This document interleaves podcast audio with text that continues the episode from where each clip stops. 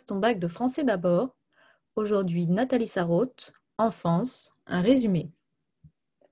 Alors j'imagine que vous attendez impatiemment un résumé d'enfance de Nathalie Sarraute dans la mesure où il est très compliqué de trouver l'intrigue de ce livre. Euh, en effet, euh, ce qu'il faut dire d'emblée, c'est que c'est un ouvrage qui s'inscrit dans un mouvement littéraire qu'on a appelé après coup le mouvement du nouveau roman. Qu'est-ce que c'est que ce nouveau roman? Euh, Ça correspond à la manière d'appréhender de manière originale, de manière nouvelle, euh, le roman en tant que genre littéraire par les écrivains d'après-guerre, c'est-à-dire d'après la Seconde Guerre mondiale. Écrivains français ou francophones en tout cas parce que la plupart sont d'ailleurs étrangers, euh, mais écrivant en français et ayant obtenu ensuite la nationalité française. Euh, donc, euh, c'est quoi cette manière nouvelle de faire? Cette manière de faire, elle, elle change par rapport à la notion d'histoire et à la notion de personnage principalement. Il y aurait d'autres choses, hein, mais je vais me limiter à ça. donc, là où l'expérience de la Seconde Guerre mondiale a mis à mal euh, la confiance que chacun avait dans le sens de l'histoire. Le fait qu'on allait vers toujours plus de progrès, vers euh, plus d'humanité, euh, de, la même manière que ce qu'avait voulu faire les Lumières, en fait, avec les révolutions françaises, en disant on va on réformer le pays, on va changer le, programme, le, type de gouvernement, euh, on, va, on, va, revoir la place de la religion, on va revoir la tolérance, on va mettre plus de tolérance, on va instituer des valeurs républicaines, etc., etc., pour permettre euh, d'augmenter le bonheur individuel bonheur de chacun, euh, eh bien, on y a cru, en fait, à cette vision de l'histoire. Après, il y a eu tout le progrès euh, industriel au 19e siècle, les avancées techniques, euh, l'optimisation du travail, qui n'a pas toujours été sans difficulté, évidemment, hein, on ne va pas se cacher, on ne va pas se voiler la face sur le fait que ce progrès s'est fait sur le dos de, de, nombreux, de milliers, de milliers, de millions même d'ouvriers, de, travailleurs, d'employés, etc. bon, mais il y avait cette idée générale de d'un progrès. Et puis, Première Guerre mondiale, puis Seconde Guerre mondiale, bon, il y avait eu la guerre de Prusse avant, mais euh, ces conflits mettent totalement à terre l'idée que l'humanité progresse. Et euh, le nazisme, plus particulièrement la Shoah, euh, montre que lorsqu'une civilisation est très développée, c'est aussi là où elle peut devenir la plus inhumaine possible et qu'elle peut décider de considérer d'autres êtres humains comme des objets donc de déshumaniser euh, les autres. Et ça, c'est un choc.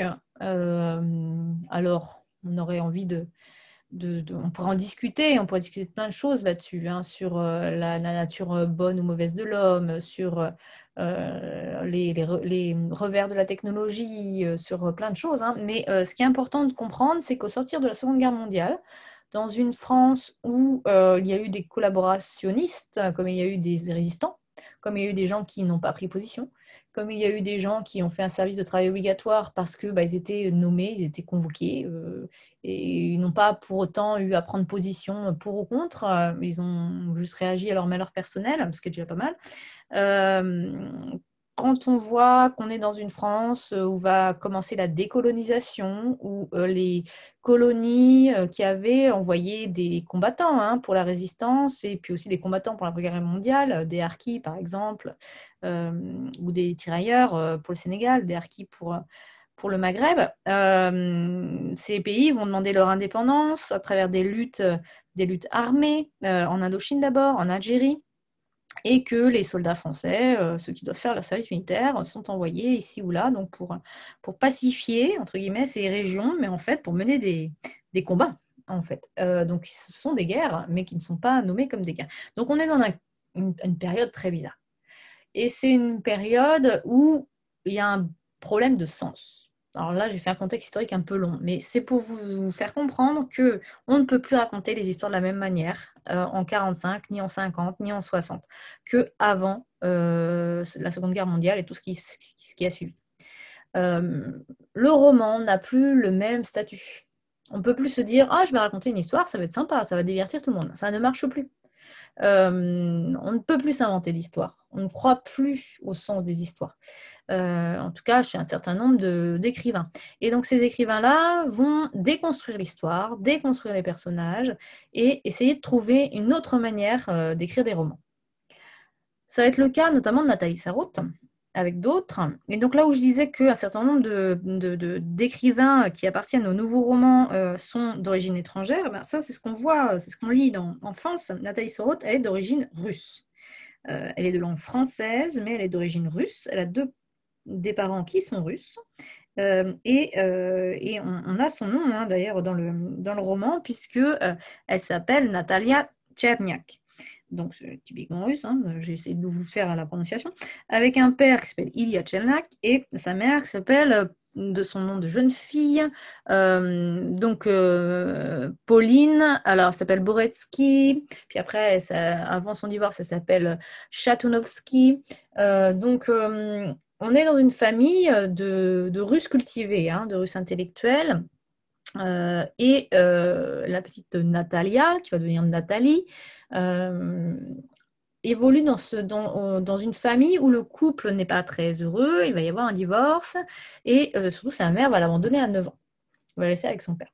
Et puis euh, Nathalie, Nathalie, Nathalie va ensuite va se rapprocher de sa mère quand elle sera plus âgée. Euh, parfois, elle est appelée Natacha aussi. Hein. Natacha, en russe, il y a plein de diminutifs des prénoms. Donc là, on est entre le roman russe et le roman français, finalement. Euh, euh, mais revue, c'est une histoire familiale, personnelle, qui est revue selon les codes de narration, de récit d'une époque qui est l'après-guerre en France et qui, est, qui sont des codes de narration où on déconstruit. Euh, comme tout a été déconstruit, tout a été démoli. Euh, et alors, euh, là on voit aussi des effets du contexte, c'est dans le dispositif narratif que met en place Nathalie Sarraute, à savoir qu'il il y a l'histoire qu'elle raconte et il y a elle qui raconte. Et finalement, les deux, ces, deux, ces deux entités correspondent à deux voix dans le roman. Il y a la personne qui raconte et la personne qui demande mais pourquoi tu racontes? Euh, et puis, il n'y a personne qui a raconté. Donc, à la limite, on pourrait avoir trois personnes. Bon. En tout cas, ce qui, euh, le résultat que ça donne, c'est un texte qui est assez déstabilisant, puisqu'il y a beaucoup de silence déjà, euh, dans le sens où il y a beaucoup d'aposiopèse, c'est les trois petits points là, qui sont les aposiopèses, c'est souvent quand il y a une rupture, qu'on n'arrive pas à finir la phrase et qu'on laisse en suspens. là, c'est souvent volontaire. Hein. Au lieu d'avoir un point, on a des trois points pour faire entendre le silence qui se dirait à l'oral. Euh, euh, et, en fait, c'est une langue très oralisée parce que euh, c'est un dialogue intérieur entre deux instances d'elles-mêmes. donc il y a ce type de réflexivité dans l'entreprise autobiographique qui ici est exploitée au maximum. Alors qu'est-ce que ça veut dire la réflexivité dans l'entreprise autobiographique? Ça veut dire c'est comme le miroir. Quand vous regardez dans le miroir, il y a votre reflet, il y a vous. et ce serait comme si vous parliez à votre reflet et que le reflet vous répondait c'est ce qui se passe dans, euh, Enfance. Euh, et alors, il y, a y a une intrigue dans le sens où c'est chronologique. Hein, euh, il y a une évocation de souvenirs qui respecte une ligne de temps. mais le fait qu'il y ait ce dialogue intérieur, ça perturbe quand même la, narration. c'est pas purement l'histoire que l'on lit c'est l'histoire et la manière dont elle se construit. Et finalement, c'est un texte très riche euh, dès qu'on commence à vouloir le commenter. Parce que c'est vrai qu'à la lecture, il peut être un peu rebutant. Euh, il n'est pas très concret. Il y a beaucoup d'abstraction en fait, hein. euh, beaucoup de réflexion psychologique, beaucoup d'évocation, d'impression. mais c'est vraiment une, plongée dans les souvenirs, dans la conscience qu'on a de nous-mêmes, en l'occurrence dans la conscience que Nathalie Sarraute elle-même a d'elle.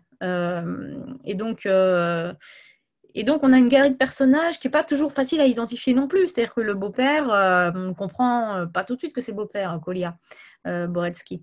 donc, donc, il faut, on va dire, il faut s'accrocher. et en même temps, il ne faut pas chercher à essayer de reproduire la, on ne peut pas résumer ce texte comme on résumerait un roman classique. Et c'est normal, c'est fait exprès.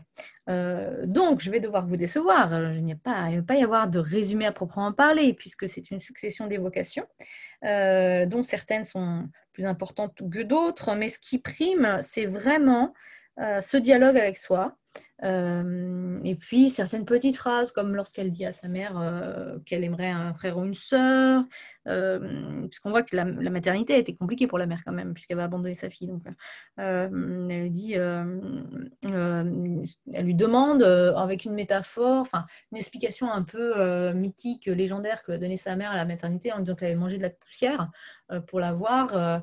bon, déjà, c'est un peu étrange comme manière de parler de sa fille, mais bon. elle lui dit Est-ce que tu pourrais pas recommencer pour que j'ai un, frère ou une soeur Donc, ça va être des, Je vous invite pour pouvoir dire quelque chose de ce texte et le comprendre à euh, au moment où vous commencez cette lecture, au moment où vous l'avez fini, pour réviser, euh, à, feuilleter. Puis dès que vous tombez sur une citation qui vous plaît, qui vous parle, euh, un bout de phrase, une phrase, le stabilité, le noter, pour vous faire en fait votre propre exploration dans l'œuvre. Je pense que c'est la meilleure manière de rendre honneur à ce type de démarche d'écriture, autant qu'au style en fait qui est, qui est aussi âpre, qui est heurté. On appelle ça un style un rythme heurté, parce qu'il y a plein d'interruptions, euh, qu'il y a un problème de continuité. De la manière, il y a un problème de continuité de l'histoire avec un grand H, donc la petite histoire de chacun, ici de Nathalie Sarraute, et la grande histoire. Euh, donc en fait, ici, tout est le reflet de tout. Euh, et, l'histoire entre la Russie et la France, évidemment, avec les différents blocs, on est en guerre froide, hein, le mur de Berlin n'est pas tombé au moment où, publie, où est publié cet ouvrage, il sort en 83. donc toute cette histoire avec un grand H, elle est infusée, elle est présente dans, euh, dans la démarche stylistique de Nathalie Sarraute, euh, dont je vous invite donc à parcourir les pages.